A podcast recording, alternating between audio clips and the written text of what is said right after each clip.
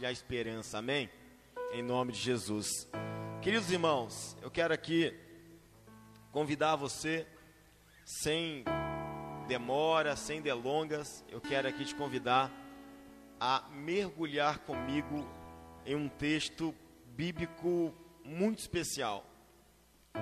Certamente esse texto e este tema, ele vai de encontro à sua vida na atualidade. Ele vai trazer ao nosso coração um ensinamento precioso para este momento de pandemia que estamos vivendo, este momento de quarentena que eu creio em nome de Jesus está se encerrando, vai bater em retirada pelo nome, pelo poder que há no nome de Jesus. Então gostaria de convidar você a abrir sua Bíblia comigo no livro dos Salmos. Livro dos Salmos. Glória a Deus. Você vai abrir a sua Bíblia no Salmo 77. Salmo 77. Amém? 77. Este salmo Olha, presta atenção nisso. Você que, que é um amante da, das escrituras sagradas, que é um amante da Bíblia. Este salmo ele é espetacular. Eu quero aqui caminhar com você em lições preciosas que encontramos neste texto tão especial. Você que encontrou Salmo 77, é o Salmo de Asaf. A autoria deste salmo é atribuída a Asaf. E diz bem assim: observe as declarações deste salmista. Verso 1 em diante, diz assim: Clamo a Deus por socorro, clamo a Deus que me escute. Quando estou angustiado, busco o Senhor. De noite estendo as mãos sem cessar, e a minha alma está inconsolável. Lembro-me de ti, ó Deus, e suspiro, começo a meditar, e o meu espírito desfalece. Verso 4 não me permitas fechar os olhos. Tão inquieto estou que não consigo falar. Fico a pensar. Fico a pensar nos dias que se foram, nos anos há muito passados. De noite recordo minhas canções. O meu coração medita meu espírito pergunta: irá o Senhor rejeitar-nos para sempre? Jamais tornará a mostrar-nos o seu favor? Desapareceu para sempre o seu amor? Acabou-se a sua promessa? Esqueceu-se Deus de ser misericordioso? Em sua ira refreou sua compaixão? Então pensei, então pensei, a razão da minha dor é que a mão direita do Altíssimo não age mais. Observou? Olha o salmista dizendo, ele está pensando, ele diz, verso 10: A razão da minha dor é que a mão direita do Altíssimo não age mais. Recordarei os feitos do Senhor, recordarei os teus antigos milagres, meditarei em todas as tuas obras e considerarei, considerarei todos os teus feitos. Teus caminhos, ó Deus, são santos. Que Deus é tão grande como o nosso Deus. Tu és o Deus que realiza milagres, mostras o teu poder entre os povos com o teu braço forte, resgataste o teu povo, os descendentes de, de Jacó e de José. As águas te viram, ó Deus, as águas te viram e se contorceram até os abismos estremeceram. As nuvens despejaram chuvas, ressoou nos céus o trovão, as tuas flechas reluziam em todas as direções. No redemoinho estrondou o teu trovão, os teus relâmpagos iluminaram o mundo, a terra tremeu e sacudiu-se. A tua vereda passou pelo mar, o teu caminho pelas águas poderosas, e ninguém viu as tuas pegadas. Guiastes, guiaste o teu povo, como a um rebanho, pela mão de Moisés e de Arão. Amém.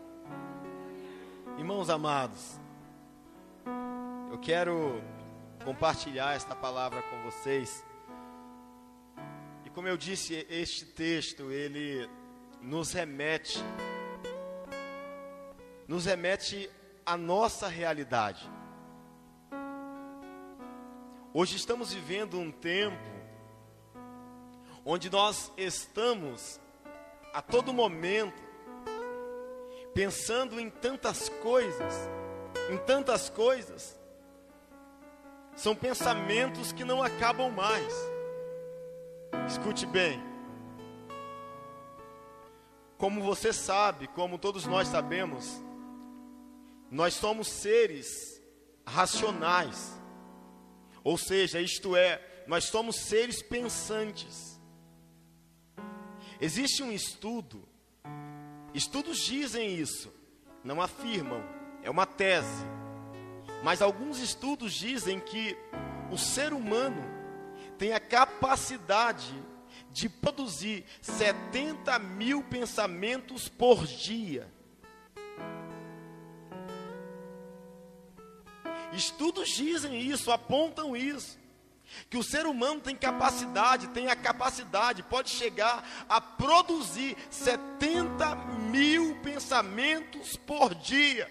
Haja pensamentos. Pensamos demais.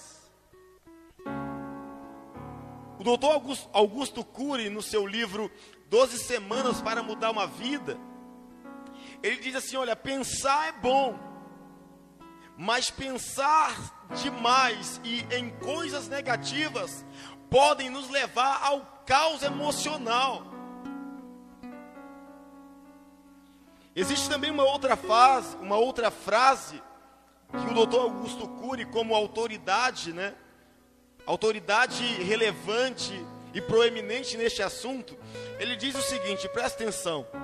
Ele diz assim: o mundo dos pensamentos pode se tornar uma fonte de deleites ou de terror. Presta atenção. O doutor Augusto Cury, como autoridade no assunto, ele disse: o mundo dos pensamentos, eles podem se tornar uma fonte de deleite uma fonte de terror? Podemos fazer a seguinte pergunta: Os teus pensamentos têm sido uma fonte de deleite, de paz, de esperança, de confiança, de fé, de alegria? ou os teus pensamentos têm sido uma fonte do horror, do terror, do pânico. Os teus pensamentos te levam a ter paz ou te levam à ansiedade? Ou te leva à depressão? Precisamos pensar nessas coisas. No que mais você pensa? Você pensa mais nas coisas dos homens ou nas coisas de Deus? Você pensa mais nas coisas boas ou nas coisas ruins? Você pensa mais no bem ou no mal? Você pensa mais nas trevas ou na luz? Você pensa mais nos seus fracassos ou nas suas conquistas? Você pensa mais nas suas perdas ou nas suas vitórias? No que você pensa mais? Aquilo que você mais pensa, aquilo que você se permite ser dominado, os pensamentos que te dominam, torna a pessoa que você é.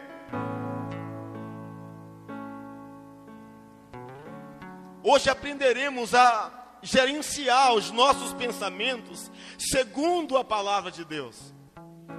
Aprenderemos a administrar, a dirigir, a coordenar os nossos pensamentos segundo a Bíblia, segundo a Escritura Sagrada.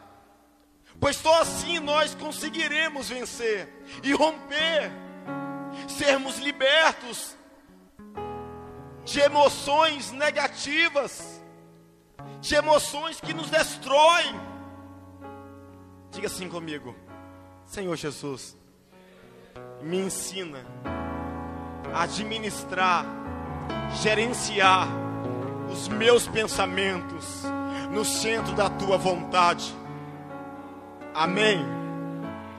Escute, querido, neste salmo, nós temos um grande exemplo de um homem que vivera uma terrível guerra em seus pensamentos, mas ele soube vencer, ele soube romper,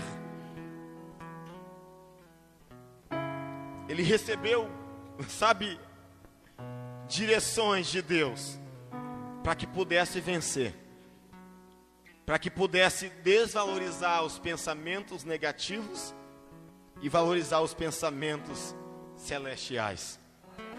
Os pensamentos que geram em nós a fé, a esperança e a confiança em Deus. A pergunta também seria essa, pode ser essa: Como pensa um vencedor? Como um vencedor pensa? Porque o tema da mensagem desta noite é Pensamentos de um vencedor. Como um vencedor pensa? Mas antes de caminhar com você neste texto que nos mostra como um vencedor pensa, eu preciso também te mostrar o que um vencedor passa. Talvez você perguntaria: como este homem venceu os pensamentos negativos? Mas antes de te mostrar como ele venceu os pensamentos negativos, eu preciso te mostrar o que ele passou para vencer os pensamentos de derrota, os pensamentos de angústia. Se você está aqui nessa noite com um turbilhão de pensamentos, com um montante de pensamentos, pensamentos que invadem você, pensamentos que têm dominado você, Pensamento como: eu acho que a porta não vai abrir. Eu acho que o desemprego também vai acontecer comigo. Eu acho que eu nunca vou encontrar uma pessoa que me realize completamente. Eu acho que eu nunca conseguirei crescer emocionalmente. Todos estes pensamentos que destrói a sua confiança, que destrói a sua expectativa, tudo isso é possível vencer conforme a palavra de Deus. Amém? Então, se faz necessário te mostrar o que um vencedor passa antes de vencer os pensamentos destrutivos. Vamos perceber comigo. A primeira coisa que encontramos aqui neste salmo, o salmo de Asaf, é que nós percebemos que antes do salmista nos revelar os pensamentos de vitória, a Bíblia nos mostra que ele foi atormentado por pensamentos inquietantes. Pensamentos inquietantes. É a primeira coisa que a Bíblia vai nos mostrar. Os pensamentos inquietantes que o salmista começa a colocar para fora. Observa comigo como estava a situação dele. Verso 1 ao verso 5. Diz assim: Ele disse: Eu clamo a Deus por socorro. Clamo a Deus que me escute. Quando estou angustiado, eu busco o Senhor. De noite, estendo as minhas mãos sem cessar. A minha alma está inconsolável. Lembro-me de ti, Deus, e suspiro. Começo a meditar, e meu espírito desfalece. Não me permite fechar os olhos. Tão inquieto estou que não consigo falar. Pensamentos inquietantes.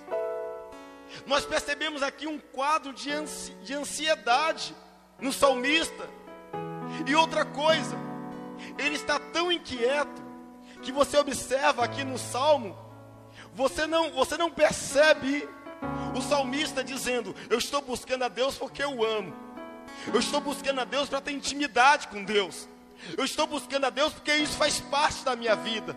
Eu estou buscando a Deus, clamando a Deus, porque isso virou um estilo de vida para mim. Não é isso. Não é esta busca pela intimidade que o salmista revela. Ele está revelando que a busca dele aqui está sendo por uma necessidade, por uma dificuldade. E quantas pessoas se encontra nesse quadro de inquietude e não conseguem mais buscar Deus pelo relacionamento com Ele, mas buscam a Deus pelo interesse para que Deus faça alguma coisa em você ou através de você. O salmista nos mostra, a Bíblia nos mostra, que quando nós deixamos os pensamentos negativos tomar o nosso coração, nós não nos relacionamos com Deus mais pela intimidade, mas sim pelas necessidades. Ele disse: Eu clamo a Deus. Eu clamo a Deus por quê? Por socorro. Ele só quer ajuda. Ele não quer, ele não quer ouvir, ouvir o Senhor com Fala, papai, comigo. Eu sinto falta da sua voz. Ele está dizendo: clama a Deus por quê? Por socorro. Clama a Deus que me escute, me escute, tá Deus? Eu estou sofrendo muito, me escute, tá Deus? Ele diz: De noite eu estendo as minhas mãos sem cessar. A minha alma está inconsolável, ou seja, ninguém pode me consolar. Eu estou tentando o socorro de Deus. Eu quero que Deus faça alguma coisa comigo. Só quero a ajuda de Deus. Lembrando, não é um relacionamento íntimo, é um relacionamento de segundos interesses. Eu quero que o Senhor me socorra. E olha que coisa interessante isso. Versículo, verso 4 diz: Ele disse: Não me permite fechar os olhos Tão inquieto estou que não consigo falar. Chega em um momento na nossa vida que nós não temos mais palavras, só pensamos. Talvez eu pregue para alguém que esteja assim, já falou tanto, está sofrendo tanto, que não tem mais palavras, somente pensa é tão interessante como o nosso pensamento fala alto dentro de nós, não é verdade? Quando nós, por exemplo, quem é, faz uso do transporte coletivo, e você sai de casa triste ou preocupado com o que vai encontrar no seu emprego, e você vai dentro do ônibus conversando com você mesmo. Já observou que às vezes nós estamos na rua e estamos conversando com nós mesmos, numa fila para pagar uma conta. Você está conversando, seus pensamentos e você. Aí alguém fala assim: Você falou alguma coisa? Aí você diz assim: Não, sou eu os meus pensamentos. O salmista não tinha mais palavras, ele tinha pensamentos. Uma coisa interessante é que este quadro de inquietude ele vai acarretar a consequência é ansiedade. Uma ansiedade aqui está tomando o coração do salmista. Por exemplo, presta atenção. Autoridades do ramo da psicologia, eles dizem o seguinte: como perceber alguém com um quadro de ansiedade? Eles falam o seguinte: a pessoa que sofre de ansiedade se percebe de forma hiperativa e inquieta. Hiperativa e inquieta. Ele diz, é, os profissionais também dizem o seguinte: a sensação que mais impera nesta ordem de ideia é sempre negativa. A pessoa que começa a ser tomado, tomada pela ansiedade, o que ela mais pensa? Nas coisas negativas. Os pensamentos que dominam, que governam ela é o seguinte: sempre dá tudo errado para mim. Nunca vou conseguir. Pessoas que são tomadas, dominadas pela ansiedade, elas sempre acham que tudo vai dar errado para ela e para as pessoas que ela ama.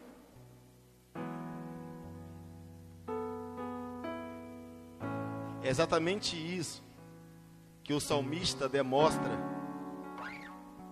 nessa passagem bíblica. Primeiro, demonstra inquietação. Ele não consegue nem mais falar, só pensar. E quando ele começa a pensar, a ansiedade já tomou conta dele. Os pensamentos que o salmista revela aqui neste salmo são pensamentos negativos. São pensamentos que os afasta de Deus. Vamos, vamos perceber comigo, caminhar. Quais foram os pensamentos do salmista? Verso 6, verso 5. Observa comigo, verso 5 ele diz: Fico a pensar. Fico, repita comigo, fico. Ó, ele não está falando, ele está pensando. Ele está dominado pela inquietude e pela ansiedade. E os pensamentos agora que vão ser gerados dele são pensamentos negativos. Observe os pensamentos dele. Ele diz: fico a pensar nos dias que se foram, nos anos há muito passados. De noite recordo das minhas canções, o meu coração medita e o meu espírito pergunta. Ele começa a pensar nas coisas do passado, novamente doutor Augusto Cury diz que tem muitas pessoas, a maioria da população hoje, sofrem do SPA, Síndrome do Pensamento Acelerado. E pessoas que sofrem de, da síndrome do pensamento acelerado, elas tendem a pensar, valorizar somente o passado ou o futuro. Elas morrem antecipadamente dizendo assim: eu acho que eu não vou viver até os 40 anos. Eu acho, é, é, eu acho que eu não vou conseguir ficar na empresa tal. As pessoas que sofrem com o futuro, elas se desempregam antes que o patrão mande embora. As pessoas que valorizam só o passado, elas ficam presas no passado. O salmista, ele, ele diz aqui, fico a pensar nos dias que foram há muito no passado. Irmãos, às vezes nós não estamos vivendo o presente porque estamos presos no passado. E não estamos conseguindo chegar em um futuro melhor, porque não decidimos da forma correta no presente. Nós precisamos tomar uma decisão hoje.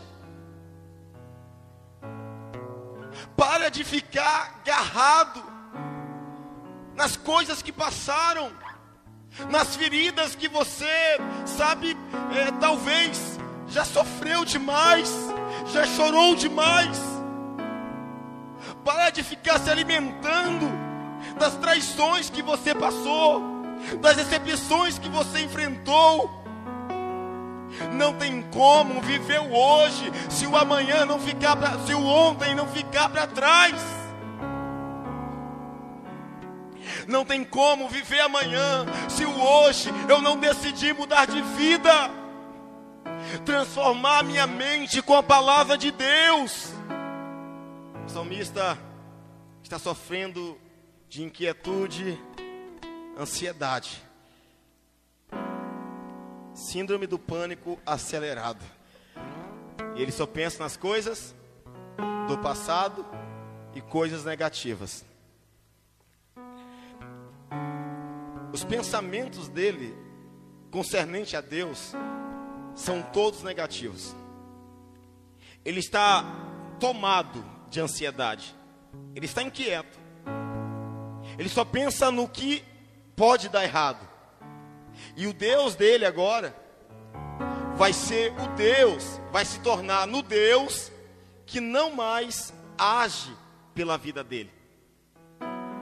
O olhar do salmista ansioso, o olhar dele concernente a Deus, é um olhar crítico, questionador, um olhar negativo,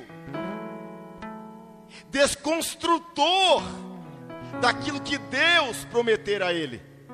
Quer observar comigo, caminhar comigo? Como ele começou a pensar na pessoa de Deus? Verso 6. De noite recordo minhas canções, o meu coração medita e meu espírito pergunta. O espírito dele perguntava dentro dele, era uma guerra interna gritava dentro dele, e dentro dele tinha o eco, o grito que dizia: Irá o Senhor rejeitar-nos para sempre? Jamais tornará a mostrar-nos o seu favor? Desapareceu para sempre o seu amor? Acabou-se a promessa? Esqueceu-se Deus de ser misericordioso? Em sua ira refreou sua compaixão? Então eu pensei: a razão da minha dor é que a mão do Altíssimo não age mais. Observa comigo que o salmista diz assim: olha, o culpado disso tudo que eu estou vivendo é Deus.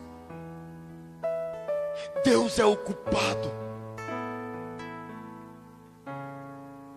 Quando somos dominados pela ansiedade, pela inquietude, nós lançamos fora a lupa, a lente da fé. E passamos a usar a lente da incredulidade, da dúvida. O salmista, ele, ele, ele levanta várias dúvidas sobre Deus, vários questionamentos sobre Deus. A descrença, o ateísmo está começando a tomar conta do coração dele. As perguntas que ele tem de Deus é o seguinte: Deus vai me rejeitar? Deus não me mostrará mais o seu favor? Deus não me ama mais? Deus esqueceu da sua promessa comigo? Esqueceu da sua misericórdia? Esqueceu da sua compaixão? E no verso de número 10, ele disse: Então eu pensei, a razão, ou seja, o culpado da minha dor, é que a mão do Altíssimo não age mais. Quantas vezes nós culpamos a Deus por algo que deu errado em nossa vida? A porta de emprego se fechou, você fala assim: foi Deus, porque Deus não age mais na minha vida.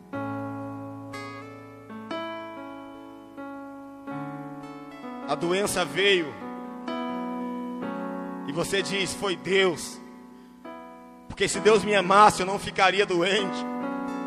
Se Deus me amasse, se Deus tivesse favor comigo, se Deus tivesse misericórdia de mim, compaixão de mim, se Deus ainda tivesse uma promessa para mim, eu não passaria isso que eu estou passando.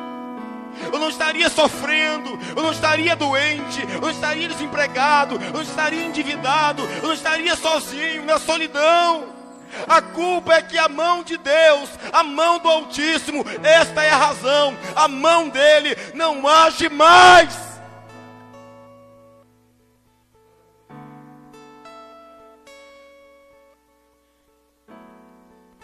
Ou nós aprendemos a gerenciar, a coordenar, a gerir os nossos pensamentos em direção a Deus ou nós vamos viver essa, esta tragédia que o salmista estava vivendo. A inquietude, o desespero, a ansiedade. A síndrome do pensamento acelerado. Só pensa nas coisas negativas. Alguém fala bem assim: Vou te dar um carro mas você está tomado pela ansiedade, pela negatividade, fala bem assim: não, não me dá carro, não, senão eu vou bater. Eu vou pagar uma carteira de habilitação para você, e você está tão, tão péssimo mentalmente falando, que você diz: não, eu não quero carteira de habilitação, não, porque eu acho que eu nem vou passar mesmo, eu nem vou conseguir.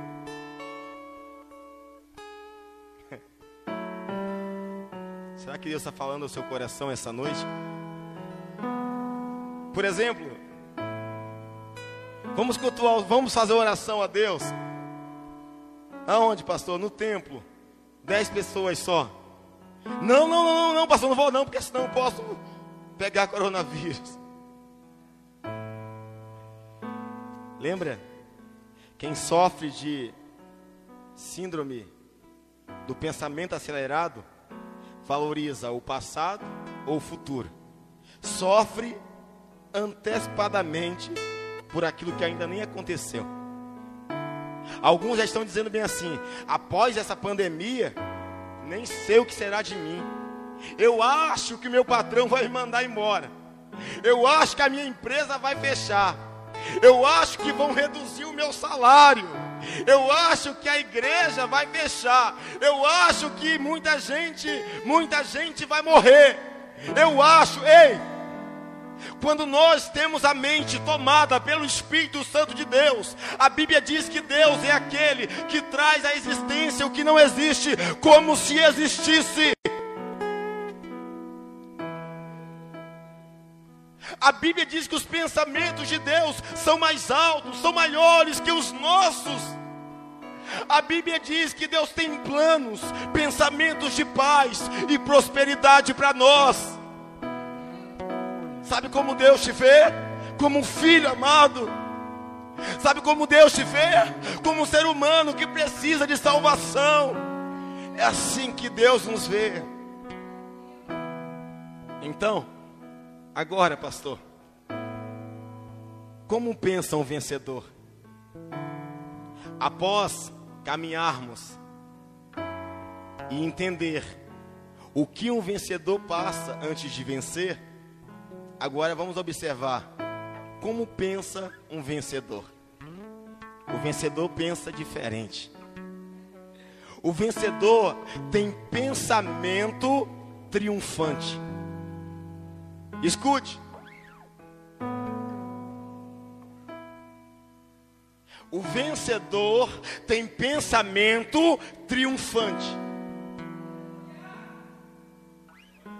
Ele abre mão do pensamento inquietante e ele abraça com toda a força um pensamento triunfante, um pensamento de vitória, um pensamento de conquista.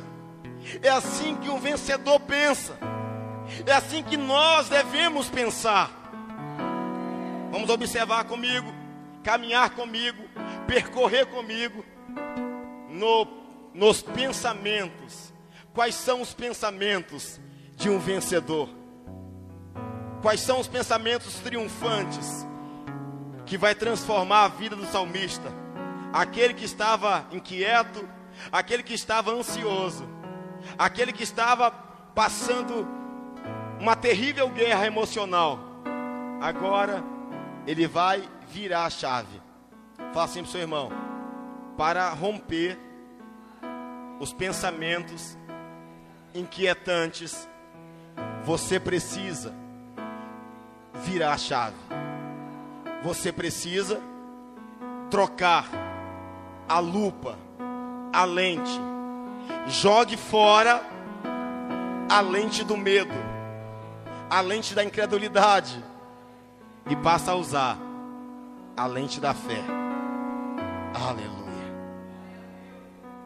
Aleluia. Quais são os pensamentos triunfantes de um vencedor? verso 11. Ele vira a chave.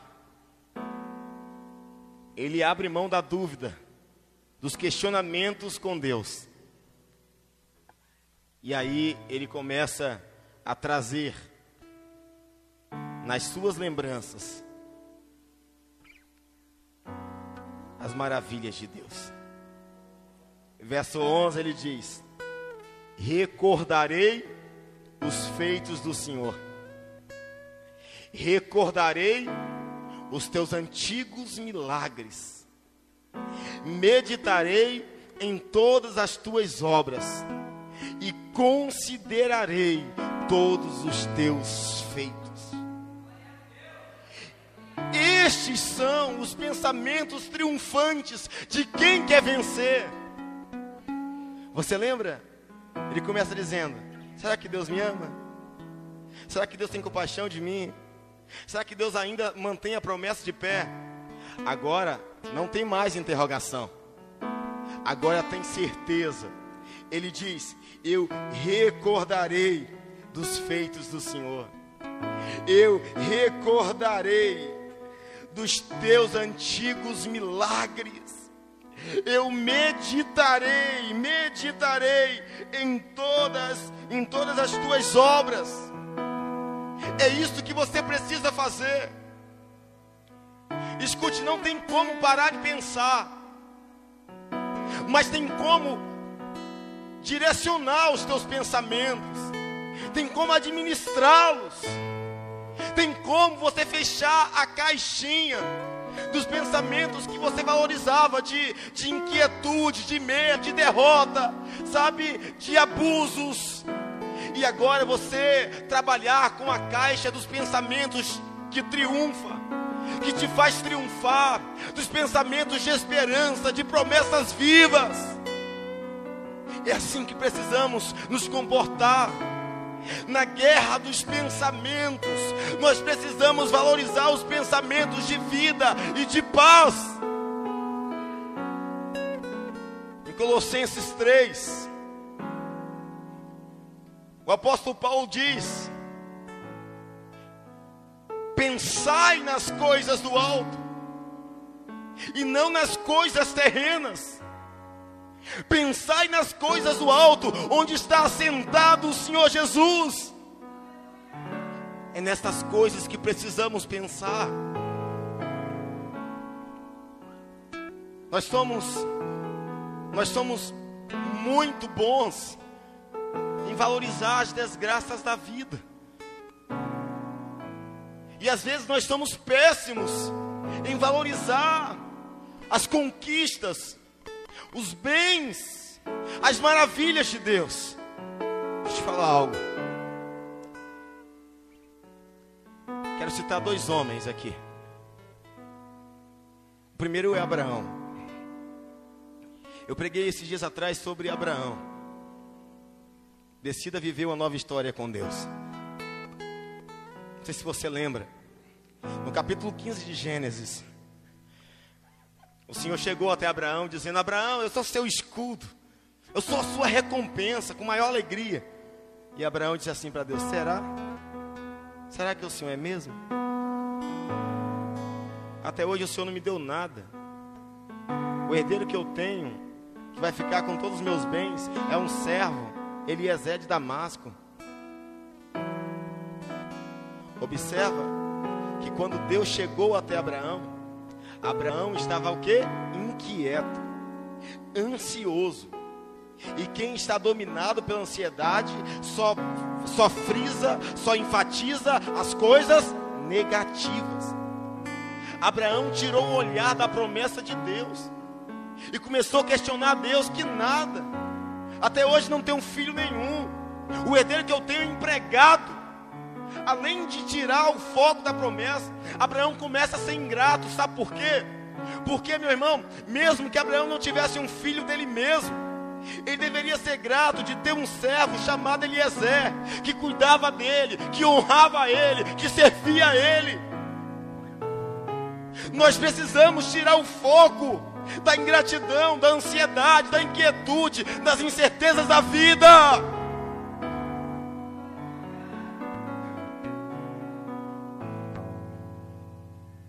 Mas Abraão depois virou a chave a chave dos pensamentos triunfantes.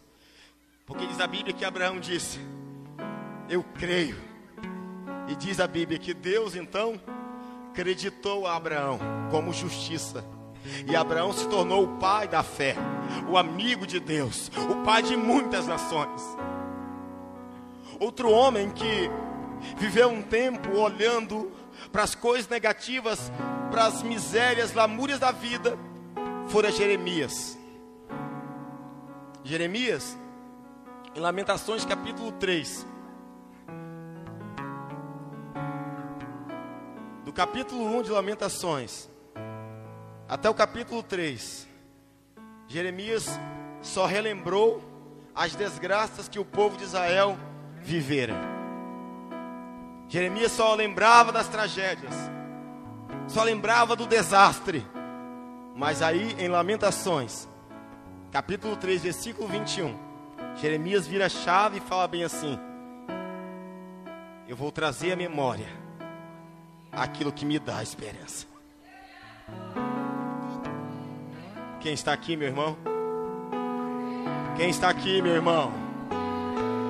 Em tempo de caos, em tempo de pensamentos conturbados, em tempo de pensamentos esquisitos, em tempo de pensamentos estrúxulos, inescrupulosos, é tempo de virar a chave e dizer: Quero trazer à memória tudo que me dá esperança. Foi exatamente isso que o salmista fez.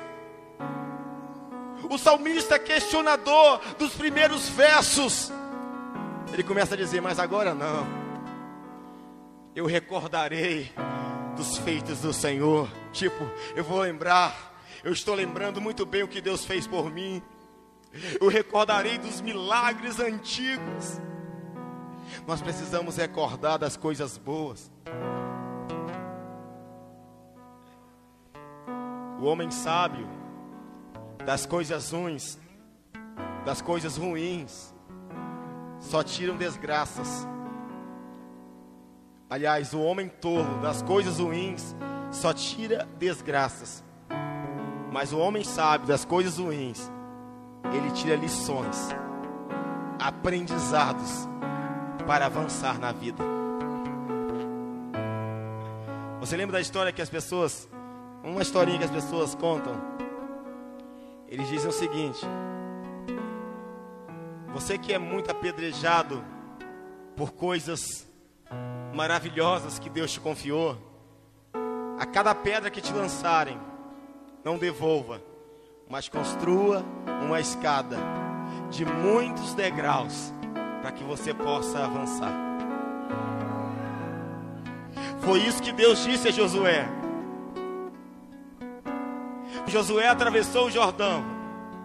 O Senhor disse a Josué: Josué, peçam aos homens para que recolham pedras no meio do mar, porque essas pedras serão testemunhas do que eu um dia fiz por vocês. Precisamos lembrar, sabe, de cada momento difícil, não como uma oportunidade de se tornar depressivo ou ansioso, inquieto, mas tiraremos das lamúrias da vida aprendizados para nos tornarmos pessoas melhores para a glória de Deus. Você pode aplaudir o Senhor, meu irmão? Você pode aplaudir o Senhor?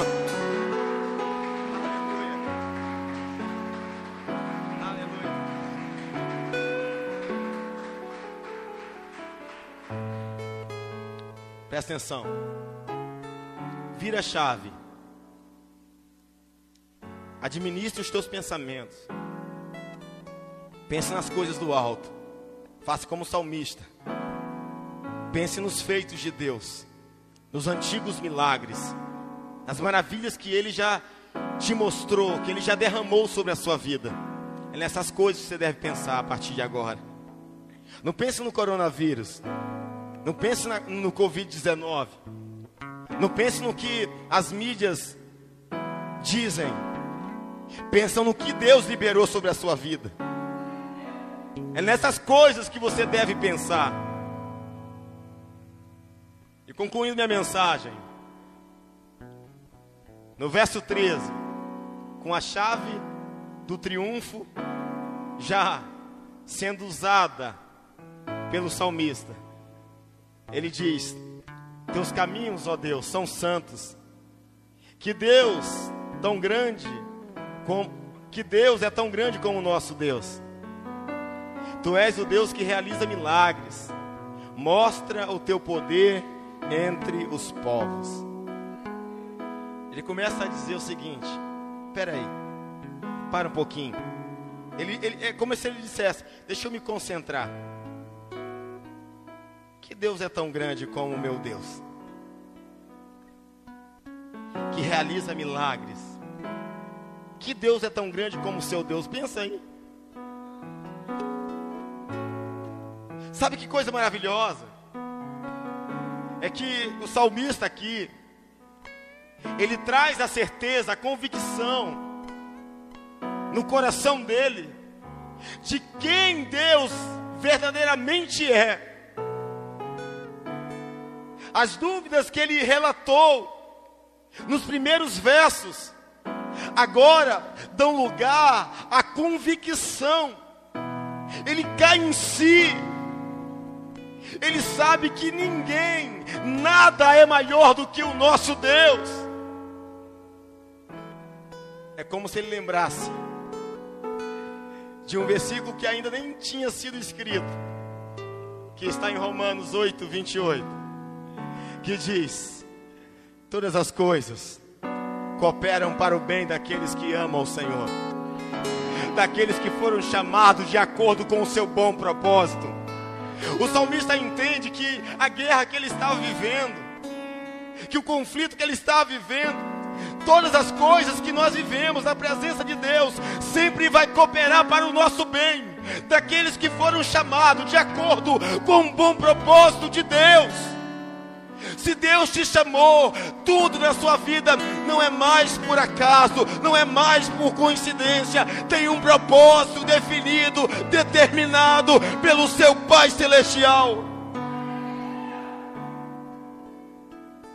Salmista, ele está imbuído de confiança em Deus, assim como nós também precisamos confiar. O apóstolo Paulo, em Romanos 8, 31, ele diz o seguinte: Então, o que eu direi diante destas coisas? Se Deus é por nós, quem será contra nós? É esta convicção que o salmista está revelando. Este é o pensamento triunfante que vai te levar à vitória, à conquista, ao sobrenatural, à restituição de Deus. Aleluia!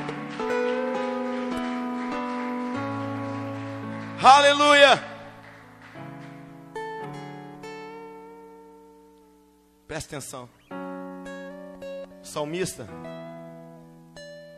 ele começou demonstrando pensamentos inquietantes, ansiedade, dúvidas, interrogações, medo.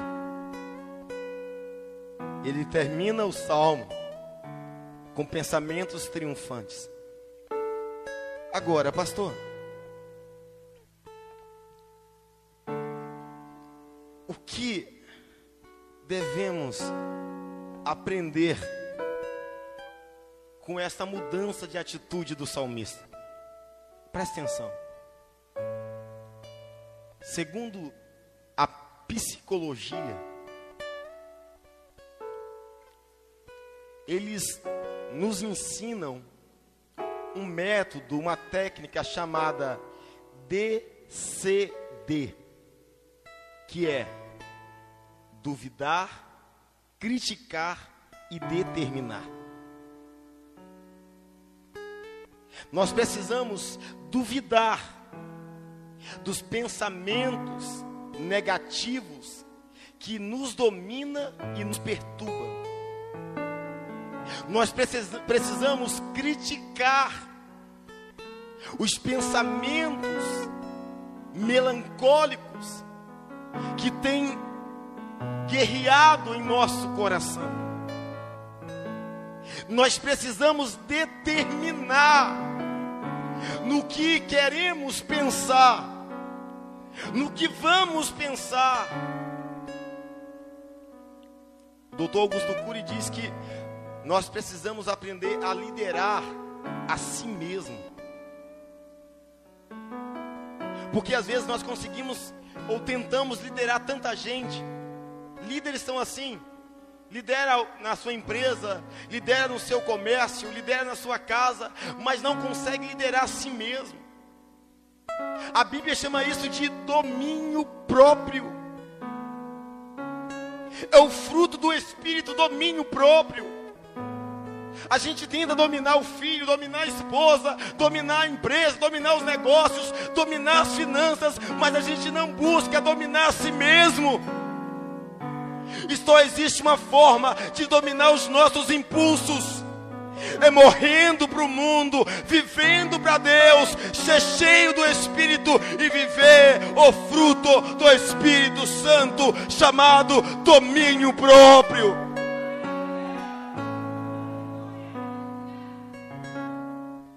Precisamos virar a chave, fechar a porta dos pensamentos inquietantes e abrir a porta dos pensamentos triunfantes. Amém? A palavra do Senhor diz em Isaías 64, versículo 4. Olha que coisa linda que Isaías declara. Ele fala bem assim: Desde a antiguidade ainda não se ouviu, nem com o ouvido se percebeu nem com o olho se viu. Um Deus além de ti, que trabalha para aquele que nele espera. Desde a antiguidade ainda não se viu não se ouviu de um Deus que trabalha para aquele que nele espera. Sabe o que acontece, igreja? Espere em Deus, confie em Deus, busque a Deus, porque esta crise vai passar, o medo vai passar, mas a palavra de Deus jamais passará.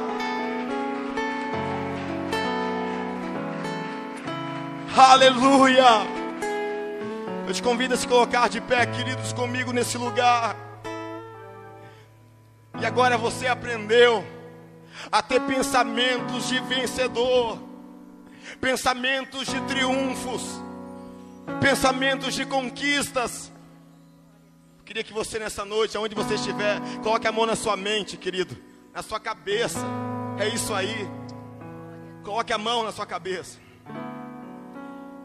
Aleluia. Diga assim comigo. Senhor Jesus. Senhor Jesus, Eu abro mão. eu abro mão, Eu fecho a porta eu fecho a porta dos pensamentos dos pensamentos inquietantes, inquietantes, ansiosos, ansiosos, tribulados, duvidosos. Eu abro a porta do pensamento triunfante, de vitória, de conquista, porque o meu Deus, o meu Deus, o meu Deus é grande e eu sei que Ele trabalha em minha vida, em minha história. Eu vou focar no que Ele fez, em seus milagres, em nome de Jesus. Amém. E amém. E amém. Glória a Deus. Te convido agora a dizer: Deus, renova-me. Renova-me, renova-me, renova. Aleluia. Nós queremos mais da tua presença, Senhor. Renova-me porque nós queremos mais de ti. Hum, hum.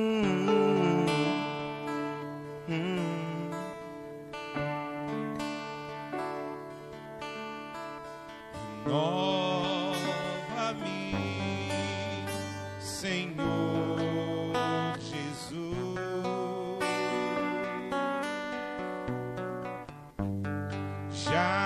quero ser igual. Diga, renova-me, Senhor Jesus. Renova-me,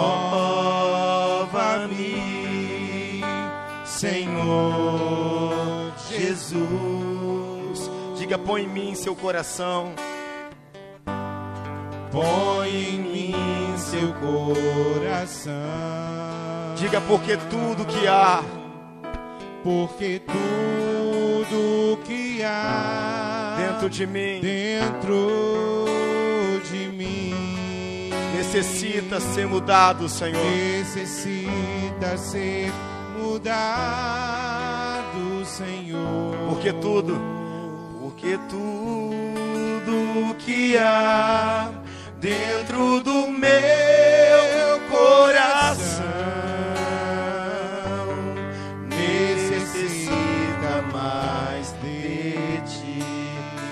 cantar, renova-me. Renova-me, Senhor Jesus. Já não quero,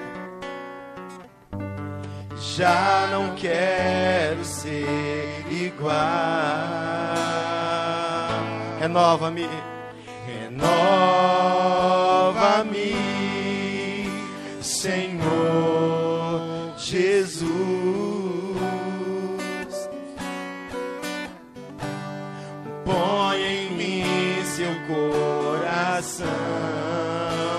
Diga porque tudo. Porque tudo que há Vamos cantar mais alto, vamos. dentro Na sua casa, cante esse louvor. mim Diga, necessita ser mudado, Senhor. necessita ser mudado, Senhor. Porque tudo, Porque tudo que há dentro do